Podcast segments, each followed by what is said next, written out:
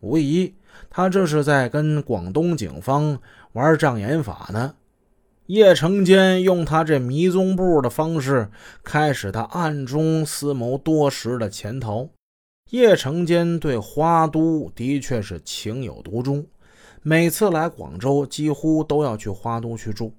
为此，他的内地老婆徐华、澳门拼富程娟都因为花都逛商场不够过瘾而感到极不高兴。这也可以理解啊，花都的商场怎么跟广州商场比呀？那差着好几个级别呢。为此，叶成坚跟这俩女人吵过好几次的架。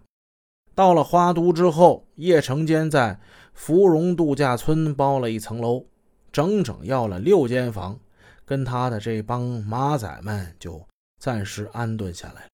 第二天一早，他就派阿彪去接他的。任师姐，咱前文一开始提过，叶成坚呢是跟他这任师姐一起长大的，从小的交情。